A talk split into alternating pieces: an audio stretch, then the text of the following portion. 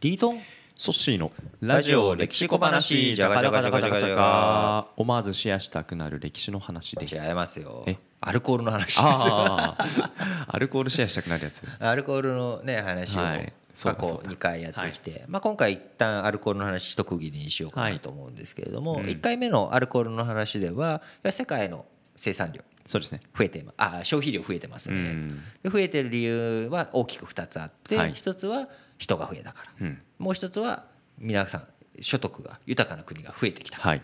でこれって日本のここ二十何年間30年間の動きとは逆だね、うん。日本は人は増えない。で所得も増えない、うんでも世界は増えてきてる、はい。っていうのがこう祝日として一つなんか動きとして面白いなとうん。いう話を1回目して、はい。で2回目のところはじゃあお酒のアルコールとかこういったものが広まっていく要素としてはうん。何があるんだっけっていうことで経済だけじゃなくてはい。宗教倫理観。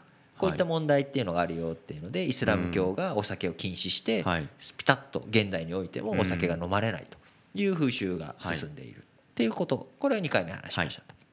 で、まあ、今日3回目最後フィナーレ的なね感じで話していくと1回こう今見返してみたらはい。第106回はい。のお話の時にこう芋焼酎はい。が名産品になるまでっていうことでここで軽く経済の話というかそうでしたね。要はそれまで食べれるか食べれないかっていう状態の中、こう南にある薩摩の国でも鹿児島ですね、はい。今のところでもこうあったかいんだけどこう火山灰大地でこうなかなか作物が育ちづらいっていうことだったのを米じゃなくてさつまいもがやってきたことによりうん。こう生産量がアップ。とはい。でそこから芋焼酎余裕が生まれたので食べる食べきれない分がうん。お酒になっていった。はい。という話を106回の時にしたんですけれども、うん。まあ、同様の話っていうのははい。日本酒にもあるわけですよね。日本酒にも。米。うんこれがこう生産余力がはい。どんどん増えていって、うん。あのー今日本酒というのは世界でも評価を受けて輸出量が2倍になってるんでしたっけ？右肩上がりですね右肩上がりで。はい。でいろんな方々がね世界でもこう広めていってフランスとかでははい。なんかまたこう大々的に賞を取ったりとかうん。やってるわけですけれどもこれもやっぱり僕は豊かさとは関係あって思ってい。て特に日本のお酒ってどんなイメージあります？日本酒の今いいその海外に輸出してのいいイメージは一旦置いといてください。置いといて。置いといて子供の頃はい。日本酒を飲んでいる人ってどんなイメージでした？飲んで日本酒飲んでる人？うん。うん。もしかしたらちょっと僕とソッシーで年が少し違うからイメージ違うかもしれないですけど。えなんかうちの父親とかじいちゃんとかそういうお酒すすごい好きなので、うん。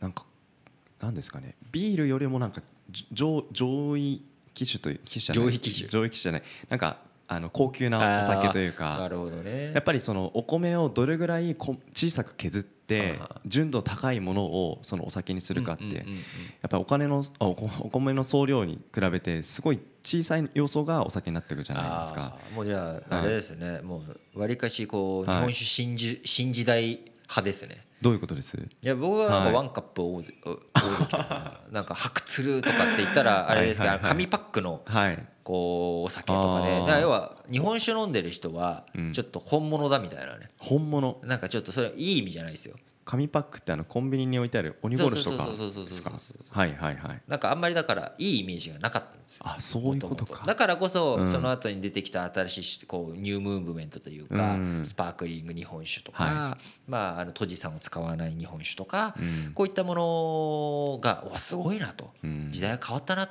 てすごく思うわけです。はいで、まあ、焼酎とかもね昔は工業用アルコールかこれみたいな味の,、うんうん。あのこれもねあのペットボトルのあのでっかいのに入ってるやつあるじゃないですか。僕も。僕あれ飲んではい。何回も学生時代頭をね痛い痛めてしまった頃ははもうなんか本当に頭痛がひどいみたいなあるわけですけれども要はそこら辺のものが生まれてきた背景というのは戦前戦中はい。戦後間もない日本というのはやっぱり食べ物がなかったんです。うん闇米とかっていはい。う言葉もあったようにこう食料の配給をしてても食べ物足りなかったんですね。うん。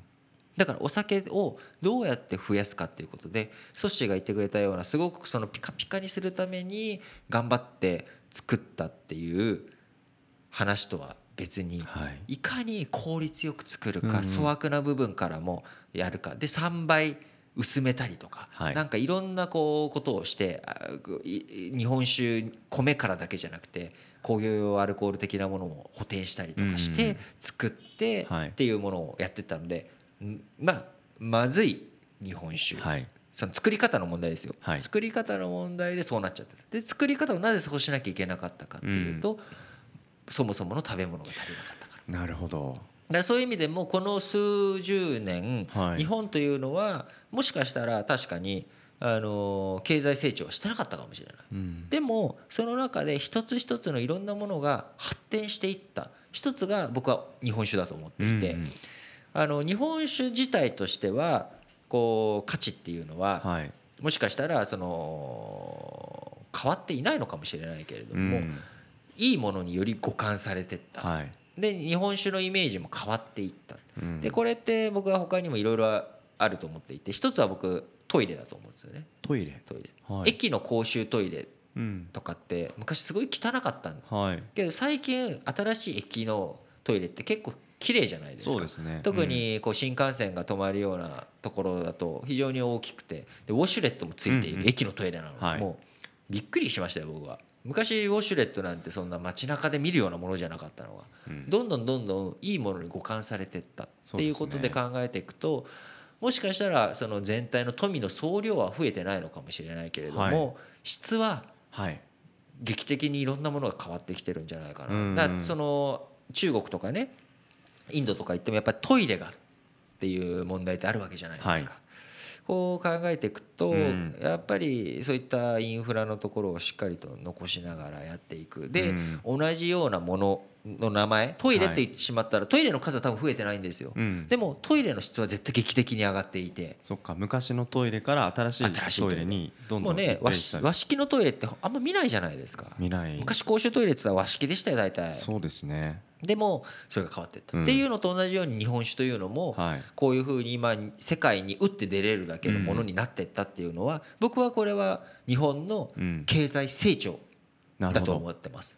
その所得が上がってる上がってないとはまた別の見方の見方として国力の源泉たるうん。なんかこの日本のブランドイメージを上げていくっていう意味でも非常にこう心強い話だなと思っています。とか言いながらまあ僕も今さお酒飲んでないんですけど お酒飲んでないんですけどやっぱりそういう試みというかなるほどな。そこはすごくなんか面白いなと思うわけです。まあ今話聞いててやっぱり日頃接して日本酒がいかに発展してきたもそうですけどやっぱりあのペットボトルの焼酎とか紙パックの日本酒もあれもあれで発展してきたもちろん。結果だったんだなっていう発見が僕面白いなと思ったんですよね。だから当然それはみんなニーズがあってそういうものを飲みたい、大量を飲みたいっていうところからだんだんだんだんいいものに変わっていく、はい。で当然それはそれぞれの役割があるわけで。で今もうその役割っていうのは残っている、でもそれとは別のニーズも出てきた。なるほどでスパークリングの日本酒なんてありねますね。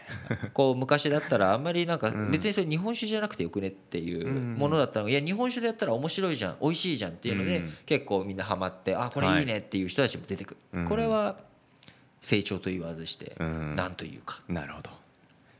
そろそろお酒が飲みたくなってきた頃合いではないでしょうか。